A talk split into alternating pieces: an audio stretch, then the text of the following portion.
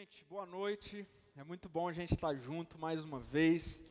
Eu quero ah, só fazer também o, o, convite, né, os convites foram feitos pela Keila. Eu quero dizer que essa nossa ação né, de inserirmos é, o, o, o Ser Amor News no nosso encontro tem a ver com o entendimento que a gente tem refletido aí ao longo dos últimos dias sobre como ser igreja em meio a esse momento onde nós estamos acontecendo e sendo de forma 100% online, virtual. É, a gente corre o risco de, por não estarmos adaptados a esse momento ainda, isso tudo é muito novo para todos nós, a gente corre o risco de não lidarmos com esse momento entendendo que ele é tão real quanto o presencial. Ah, apesar de estarmos loucos de saudade, de vontade de voltar a, a, a, aos encontros presenciais, à aglomeração, né?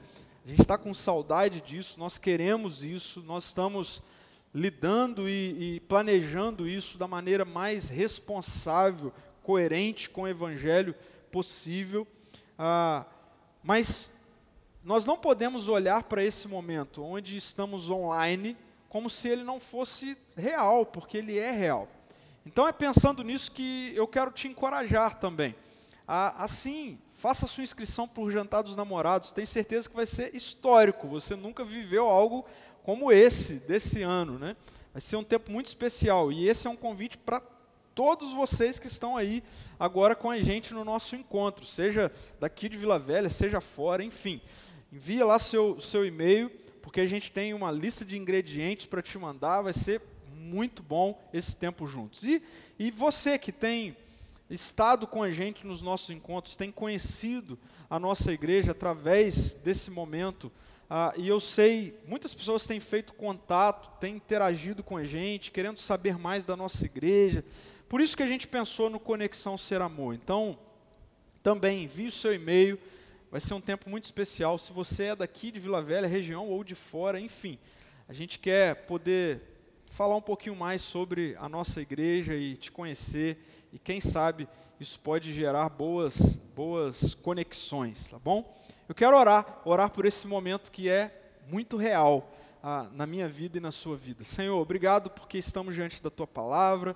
Obrigado porque nós já podemos te engrandecer através de canções, de músicas, te adorar. Agora nós queremos ouvir a tua voz através da exposição da tua palavra, que seja um tempo de, de vida, de transformação de vida. Para a minha vida, para a vida de cada um dos meus irmãos e irmãs que estão participando desse encontro, tão real, tão real, que ele possa nos impactar de forma profunda, em nome de Jesus. Amém. Amém. Bom, essa semana eu, eu, me lembrei de um filme que eu assisti há muito tempo, e aí eu fui pesquisar e, e, e vi que ele foi lançado em 2006. Um, um filme que ah, foi protagonizado pelo ator Adam Sandler, um filme chamado Clique. Não sei se você já assistiu esse filme.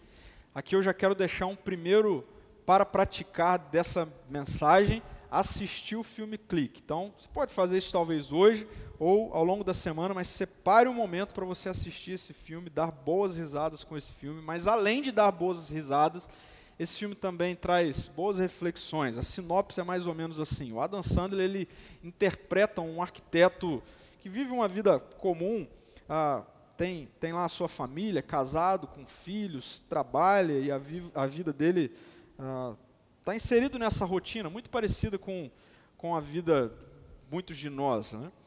Antes do isolamento. E, e num determinado momento, ele, ele conhece um, um inventor bastante caricato, bastante excêntrico, que lhe apresenta um controle remoto universal.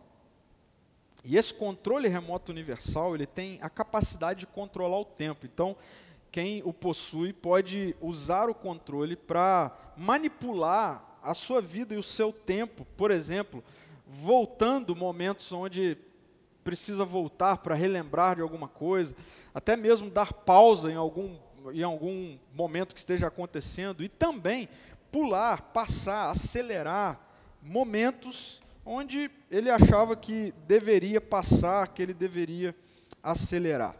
Então, por exemplo, ele, ah, ele passa momentos onde ele está em casa e, e, toda a família né, tem aquele momento de confusão, e irmão brigando com irmão, enfim. E aí ele passa esses momentos. Ele, ele passa também momentos de reuniões chatas. Ah, e na prática, o que essa postura de ter um controle remoto universal, capaz de manipular a vida, demonstra é uma autocapacidade de, de classificar os momentos da vida que são bons ou não, ah, importantes ou não, significativos ou não. E, e, então, com esse controle, ele, ele, ele, ele classificava isso e, e ele manipulava a sua vida e os seus momentos assim. Ah, esse momento aqui não significa nada para mim, vou, vou passar. Bom, e se eu dissesse que esse controle tem a capacidade de fazer isso na sua vida? Quanto você me pagaria por ele? Eu acho que a, a gente pagaria um bom preço para ter um controle assim. Ainda mais num momento como esse que a gente está vivendo, né, isolado, e aí a gente começa, a, a, por vezes, ao longo desse tempo todo que a gente está inserido nesse momento, dizer e pensar coisas como: nossa, esse momento está sendo um atraso na minha vida. Quem dera eu pudesse pular ele, quem dera eu pudesse acelerar ele.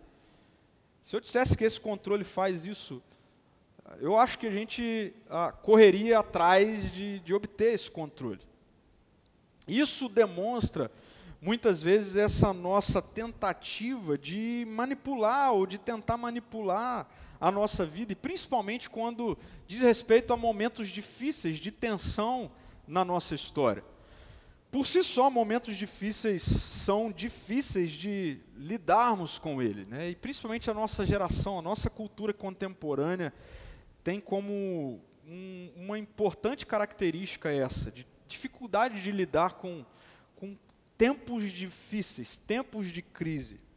Mas também ah, essa nossa postura de querer manipular o tempo, se pudéssemos ter um controle como esse, demonstra o quanto nós, por conta própria, nos achamos capazes de classificarmos como produtivo ou não um momento da nossa vida. Mas esse, esse controle aqui, ele não existe, né? Na verdade, ele existe, mas ele não é um controle capaz de ah, acelerar, voltar, pausar momentos da nossa vida. Ele é o controle ah, da televisão da minha casa. E aqui eu chego onde eu queria chegar.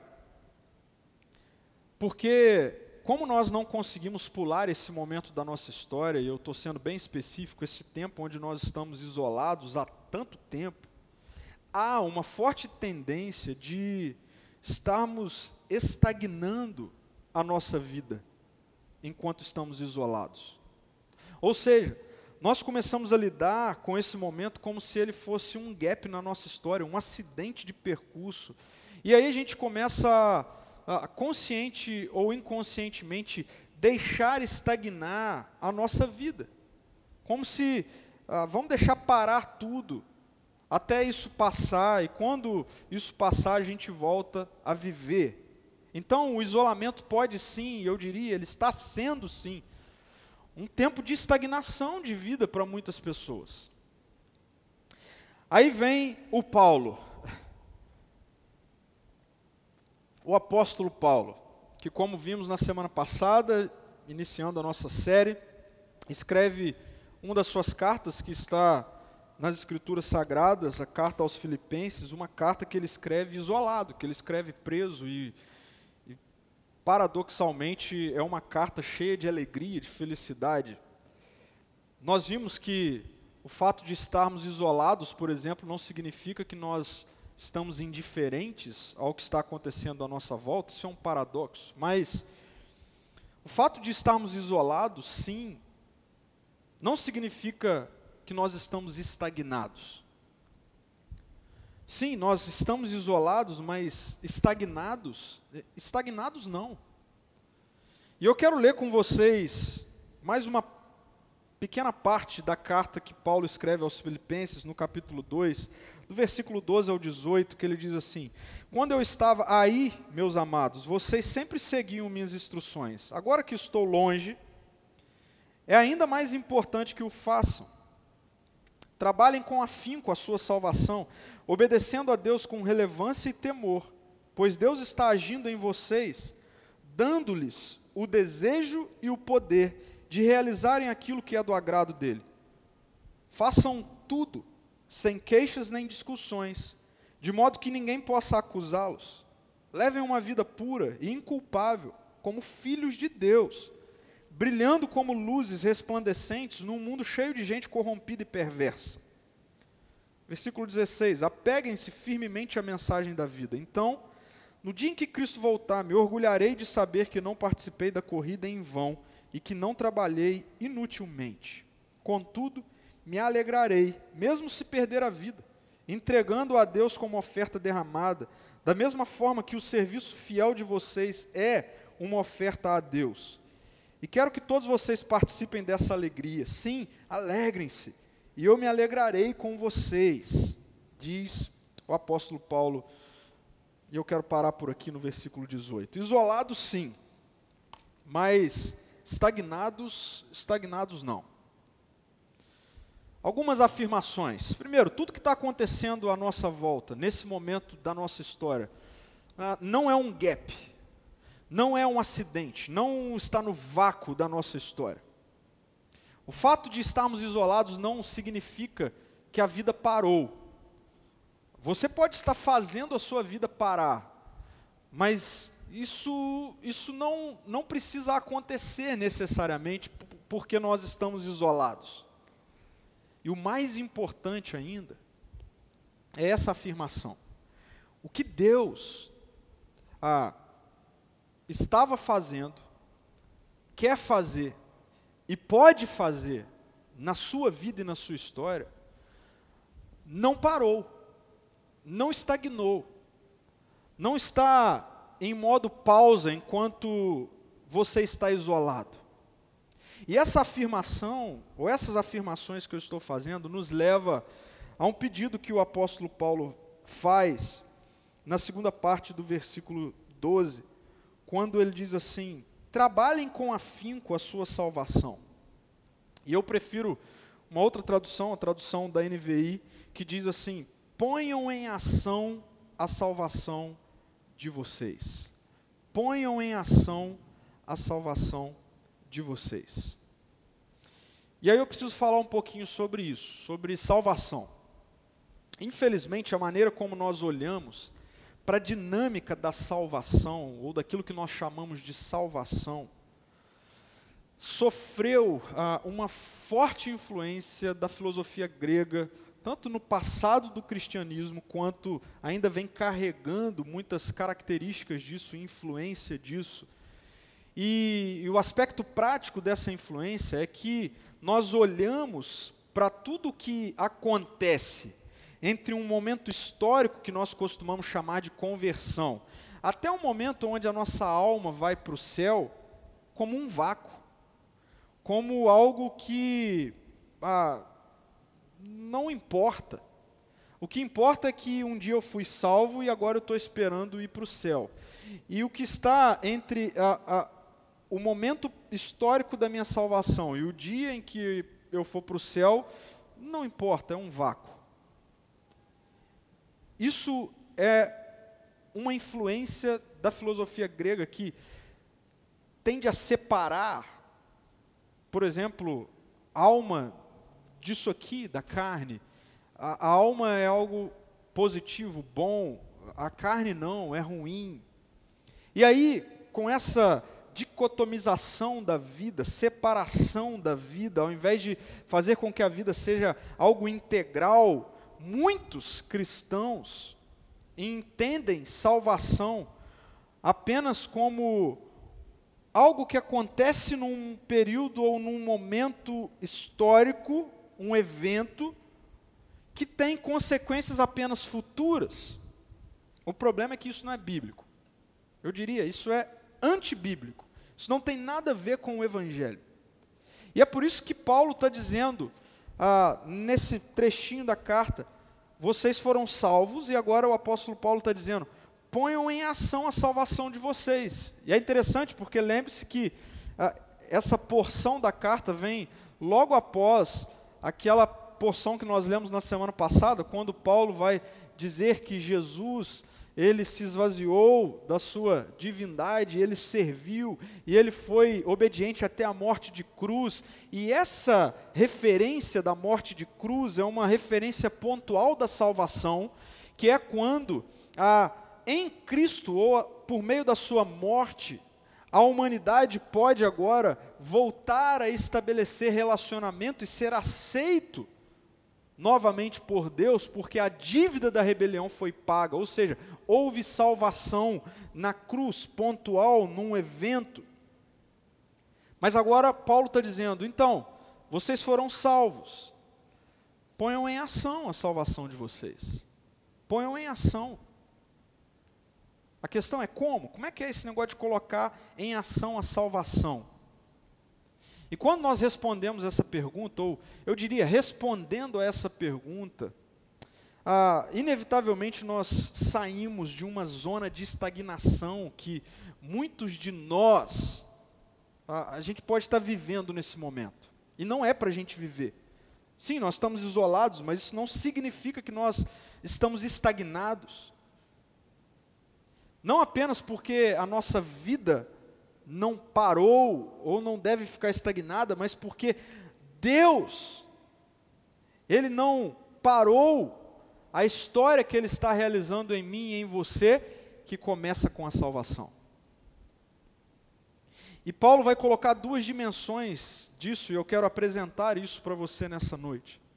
Primeiro, a, a salvação tem uma dimensão de cunho pessoal, ou seja, a salvação em mim ponham em ação a salvação que está em você.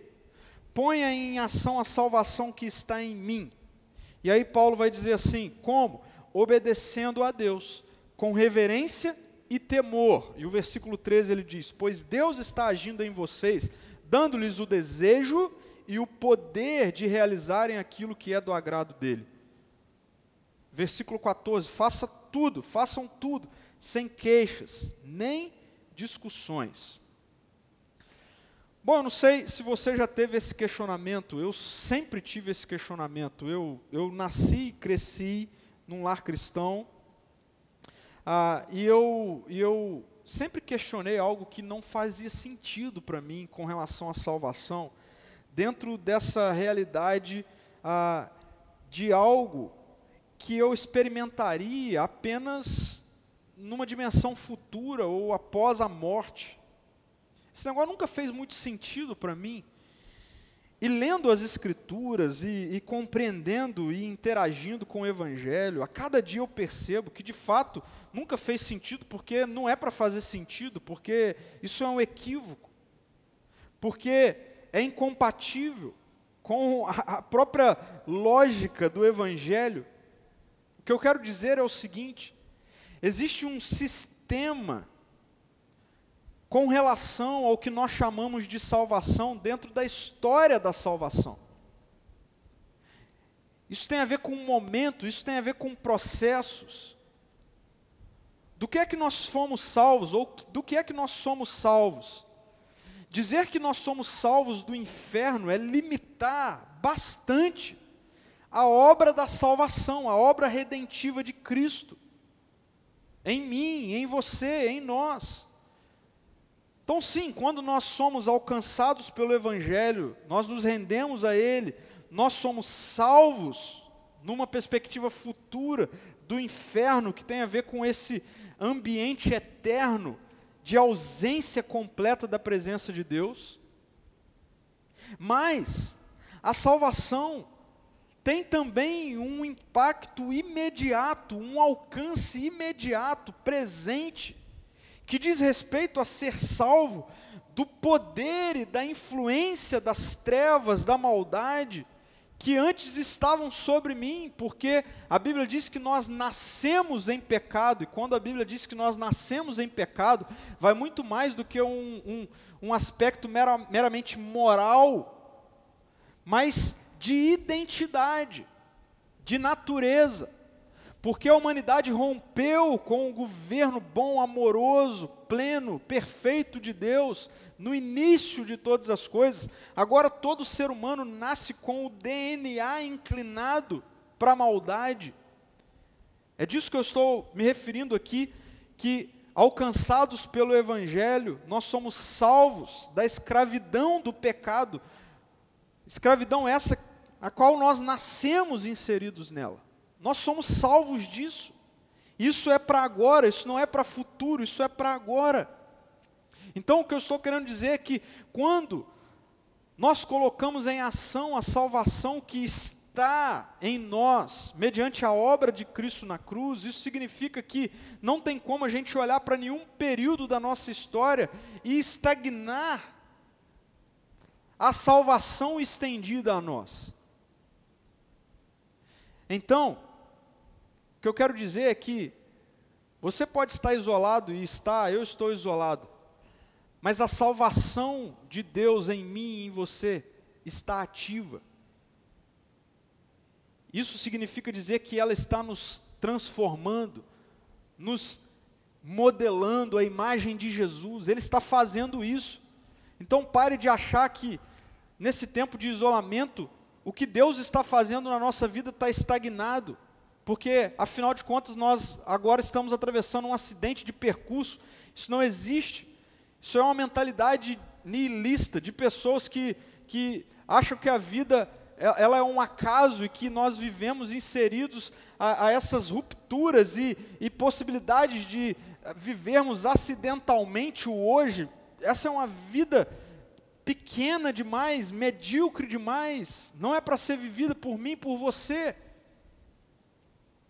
Por isso nós estamos isolados, mas não estagnados. Por quê? Porque Deus está agindo em nós, estendendo salvação, no sentido de essa salvação que um dia em Jesus foi consumada e que sim aponta para o futuro, nesse tempo, diz respeito a modelar a minha vida, transformar a minha vida.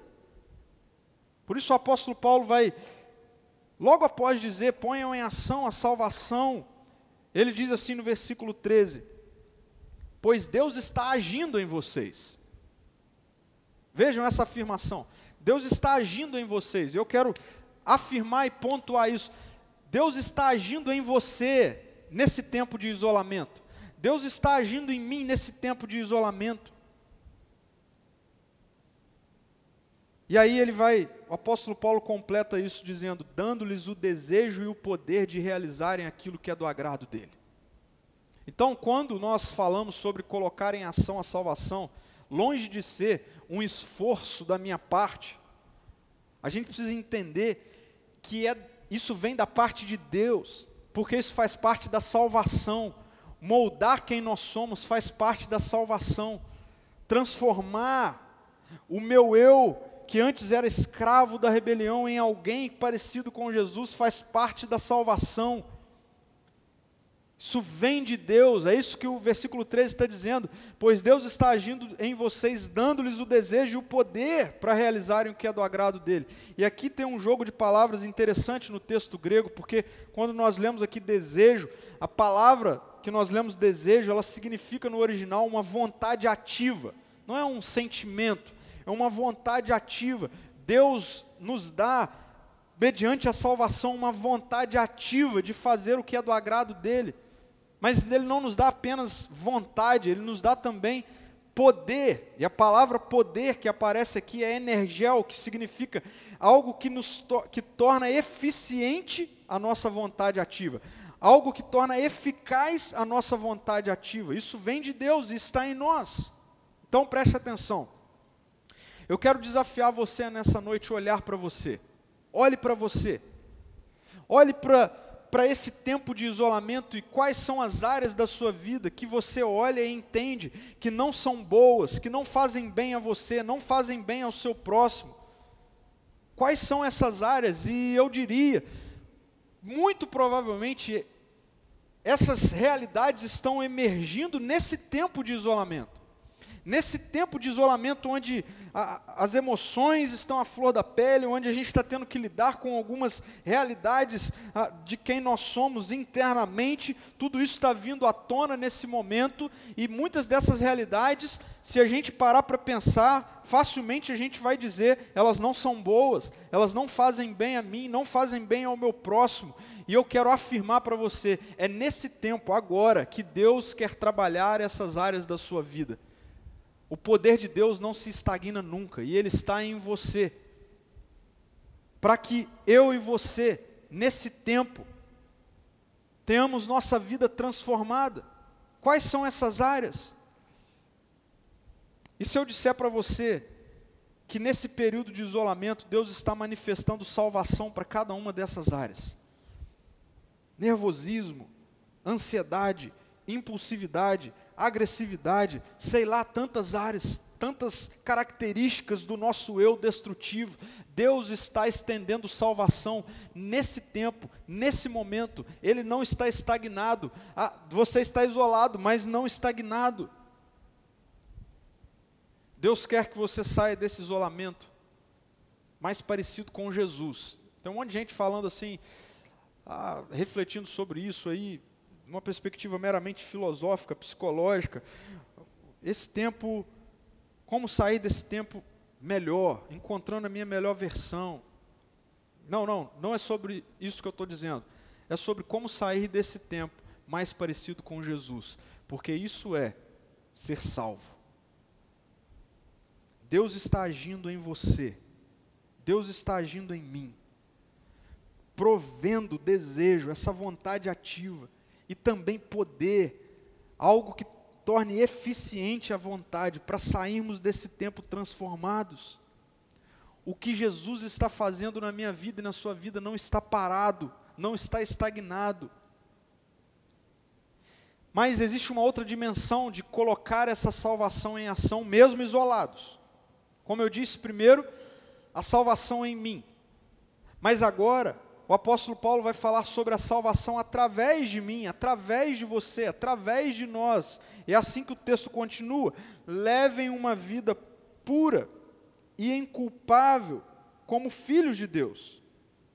Então veja, o apóstolo Paulo agora mostra quem nós somos, uma vez salvos, filhos de Deus.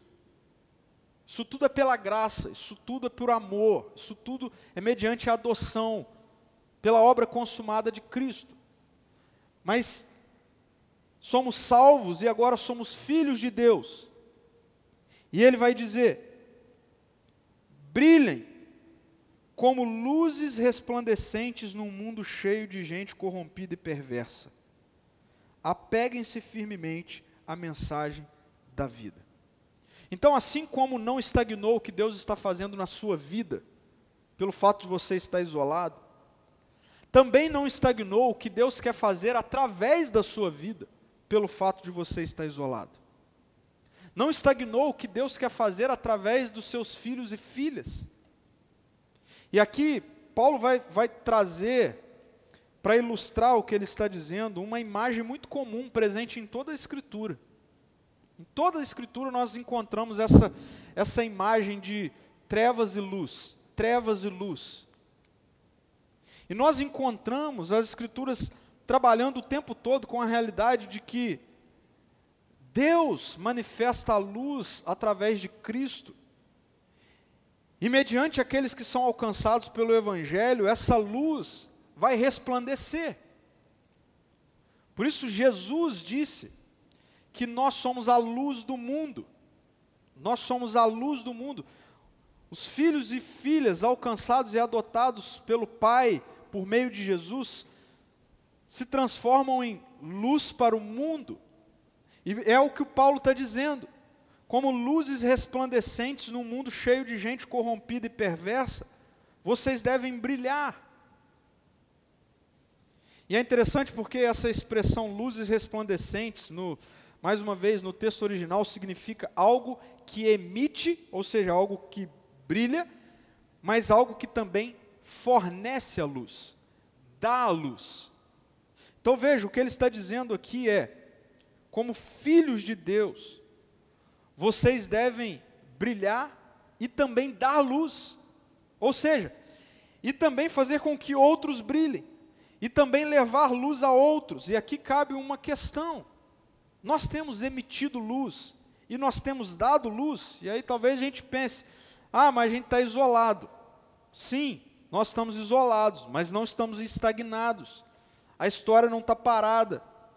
E eu queria de verdade desafiar você a começar a perguntar para Jesus o que é que ele está fazendo nesse momento da história. E sabe, essa pergunta para Jesus sempre nos levará à seguinte resposta: Ele está salvando e redimindo pessoas. É isso que está acontecendo na história. O Pai está adotando filhos e filhas. E a Bíblia vai dizer, a palavra de Deus vai dizer que Ele faz isso através daqueles que já foram adotados como filhos e filhas. Agora, sabe por que, infelizmente, mais uma vez, na nossa história, na história da igreja, corre um risco de nós não brilharmos como filhos e filhas resplandece, e resplandecermos dessa luz sobre os que estão à nossa volta? A gente corre o risco de perder a oportunidade de participarmos disso, porque a gente vive patinando na história por não conhecermos a palavra. Por isso o apóstolo Paulo ele, ele conclui esse tempo de a, desafio que ele está fazendo com, essa, com, com esse pedido do versículo 16: apeguem-se firmemente à mensagem da vida. A gente vive patinando na história porque a gente não se apega firmemente à verdade da vida, à palavra da vida. Por exemplo, eu vou usar aqui um exemplo que eu não tive como fugir dele. A gente está num momento pontual da história. Mas nós, como filhos e filhas, se você é alguém que já se rendeu ao Evangelho, você é alguém que diz que é cristão, um seguidor de Jesus, eu e você, nós não podemos ler a história e tudo que está acontecendo à nossa volta por um viés político. Por exemplo, se nós lidamos com isso assim, se a gente faz leitura à nossa volta e tomamos decisões usando como lente para enxergar e compreender e refletir a história um viés político, sabe o que vai acontecer? A gente vai perder a oportunidade histórica e única de brilharmos como discípulos de Jesus e de refletirmos essa luz para outros à nossa volta. Por isso nós precisamos de um apego muito profundo intencional com a mensagem da vida contida nesse livro, nas Escrituras. Eu quero afirmar para você que, mesmo no isolamento, Jesus quer alcançar e salvar outros, e Ele quer dar a você o privilégio e a oportunidade de participar disso. Por isso, apegue-se à mensagem da vida, e você vai começar a ler a história com os óculos corretos, com a lente correta. Isso vai fazer diferença. Sabe por quê?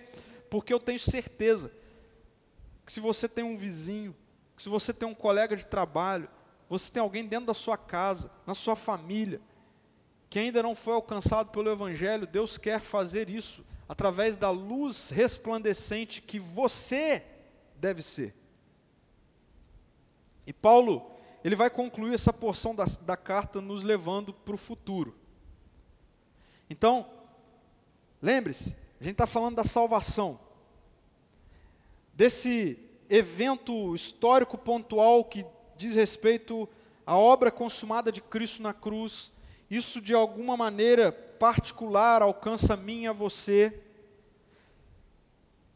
mas isso traz processos, desenvolvimentos na nossa vida prática, agora mesmo, e que aponta para o futuro. E Paulo, depois de mostrar como é colocar em ação a salvação na vida agora, ele conclui apontando para o futuro. E ele vai agora mostrar que a salvação, ela deve ser colocada em ação em nós e através de nós.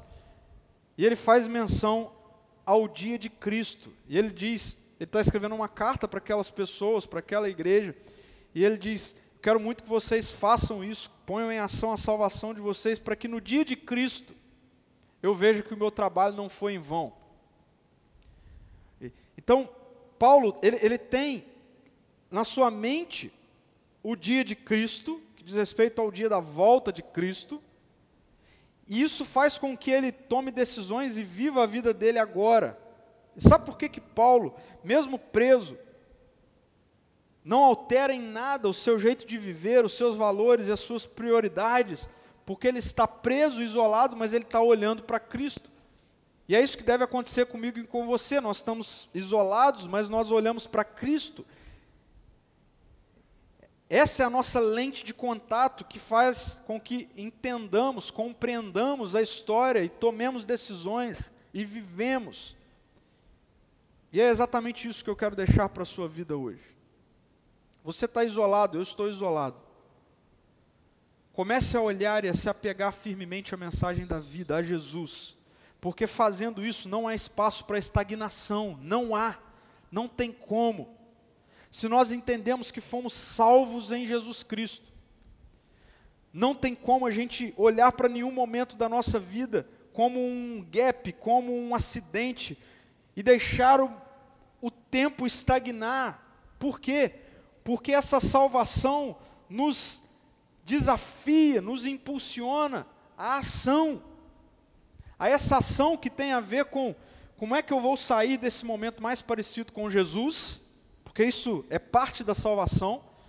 Há também como é que no meio disso tudo Jesus quer estender salvação e graça para outros através da minha vida. É assim que nós devemos olhar. Discípulos de Jesus não, não olha para momentos de desordem, de caos, de complicação, como um gap, como algo ah, acidental e aí deixa a vida ficar estagnada. Essa semana eu, eu tive, dentre os contatos que eu tive, tive um tempo de conversa com uma, com uma psicanalista da nossa, da nossa comunidade. Eu estava conversando algumas coisas com ela e, e ela ah, mencionou um livro chamado Antifrágil, Coisas que se beneficiam com o caos. E me chamou a atenção algumas coisas que ela colocou, eu pedi para ela fotografar algumas coisas, então eu pude ler um pouquinho sobre a, esse livro. E, e o autor ele, ele mostra a diferença entre o que ele chama de frágil, robusto, até mesmo ele, ele fala que o robusto tem a ver com resiliência, e a sua tese, o antifrágil. Ele coloca três possibilidades de, de vivermos, né? como frágil, como robusto ou como antifrágil. O frágil é o que passa pelos momentos da vida de dificuldade, ah, na linguagem do autor, e é prejudicado pela desordem. Então, por exemplo, o frágil é esse que quer ter um controle para passar momentos de desordem, porque ele não consegue conviver com momentos de desordem. O frágil, ele sempre fica olhando para o que passou como o melhor. Ele nunca vê perspectivas de melhorar a vida para frente. Não. Bom era quando estava daquele jeito. Já o robusto é aquele que passa por momentos de dificuldade na vida e isso não os altera em nada. Ele volta do mesmo jeito que ele entrou naquele momento. Volta do mesmo jeito. E aí vem o antifrágil, que de acordo com o autor, é aquele que cresce e se desenvolve nos momentos de dificuldade. Então seria assim, o ideal. A pergunta é: como se tornar um antifrágil? Eu amo ler esse tipo de literatura, né, que traz essas reflexões, mas eu sempre fico com essa pergunta: mas como me tornar isso? E por vezes eu, eu, eu até acho que existe eu diria assim, quase que uma. É, quase que é colocado um fardo sobre o leitor de ter que se transformar em algo e, e não é possível se transformar.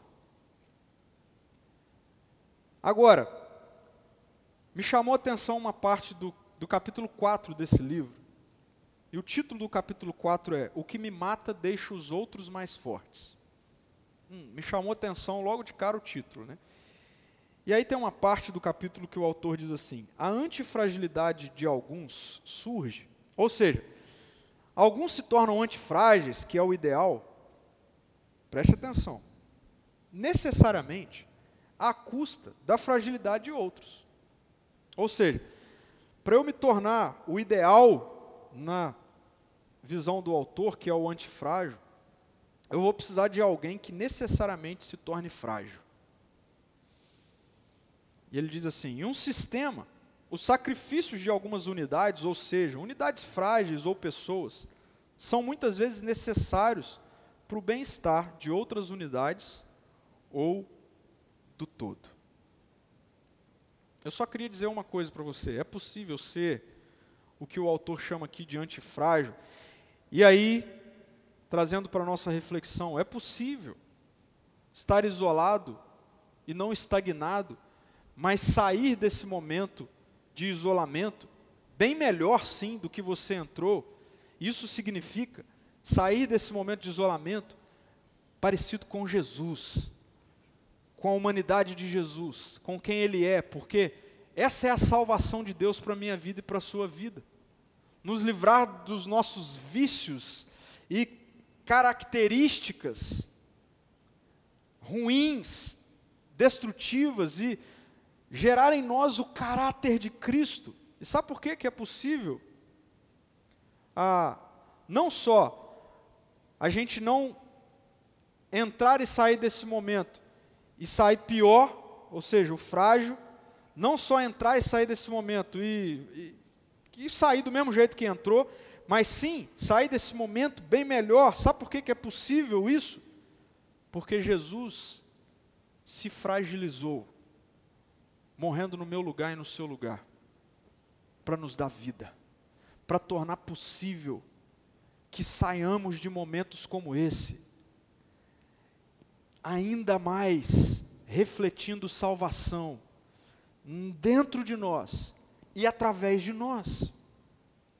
É possível estar isolados, mas não estagnados. A salvação de Jesus é ativa nas nossas vidas. Por isso eu quero concluir a reflexão dessa noite, nos levando também a possíveis práticas. E veja, eu quero apontar para duas reflexões: uma que tem a ver com a salvação em mim, a outra que tem a ver com a salvação através de mim. A salvação em mim, a salvação em você.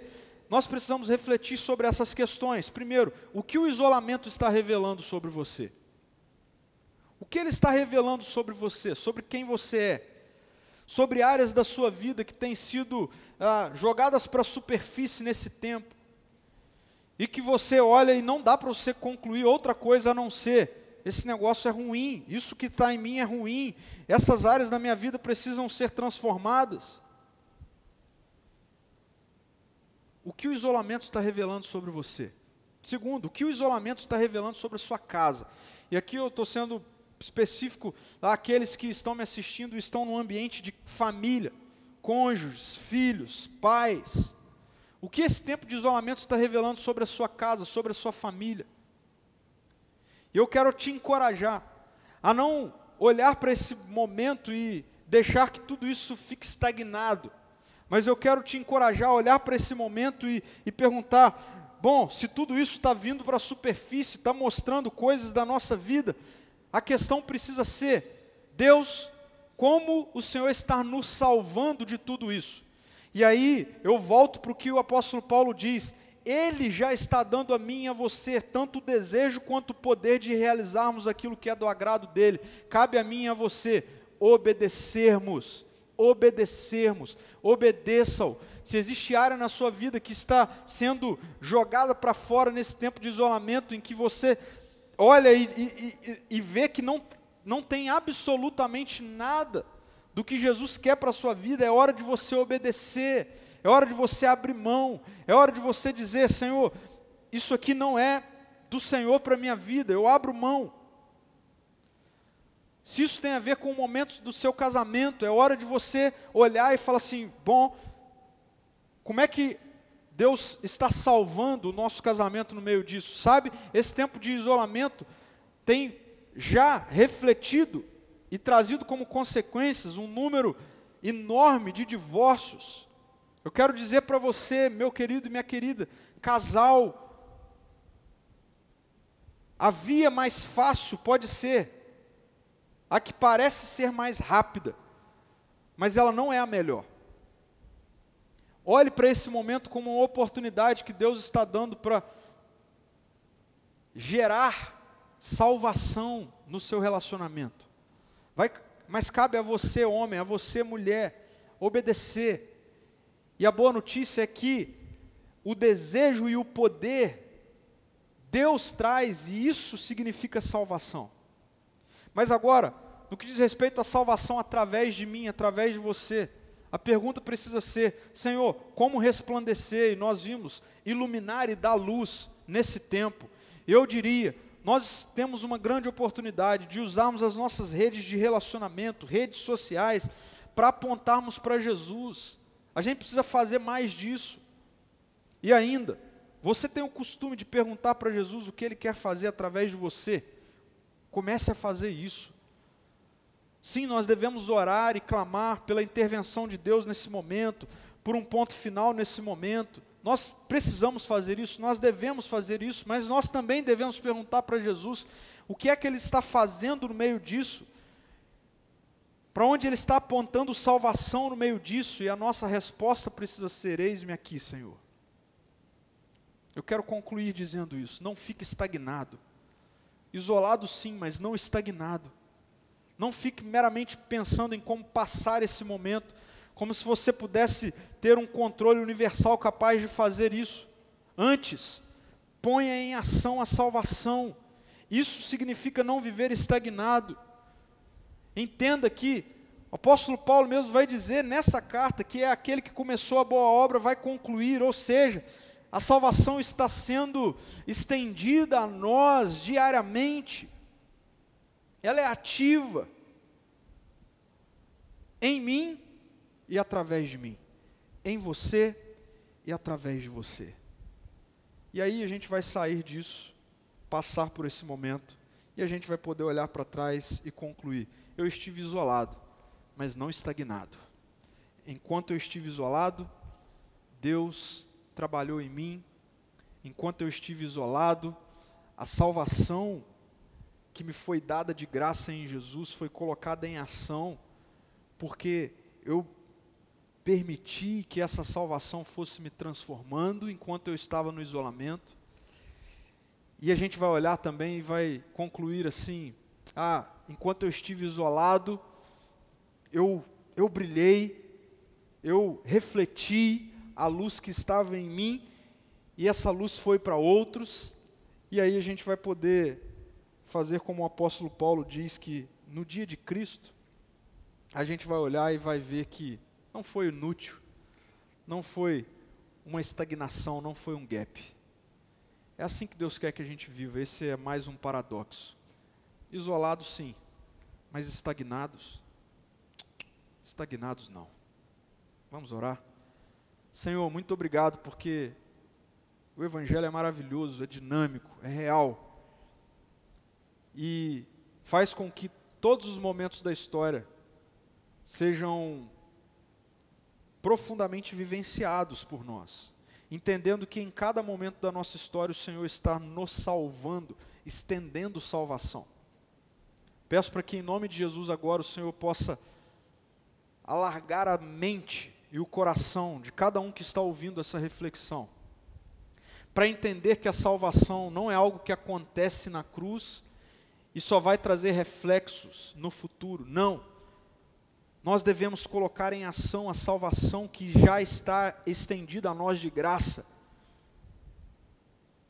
Entendendo que isso passa por sermos transformados a todo tempo e permitirmos essa transformação através de uma vida obediente. Em nome de Jesus, Senhor, gere obediência nesses dias, dentro das nossas casas e eu peço que, em nome de Jesus, através de nós também a luz do Senhor possa ser refletida ao nosso redor, estendida a outras pessoas. Em Teu nome, Jesus. Amém.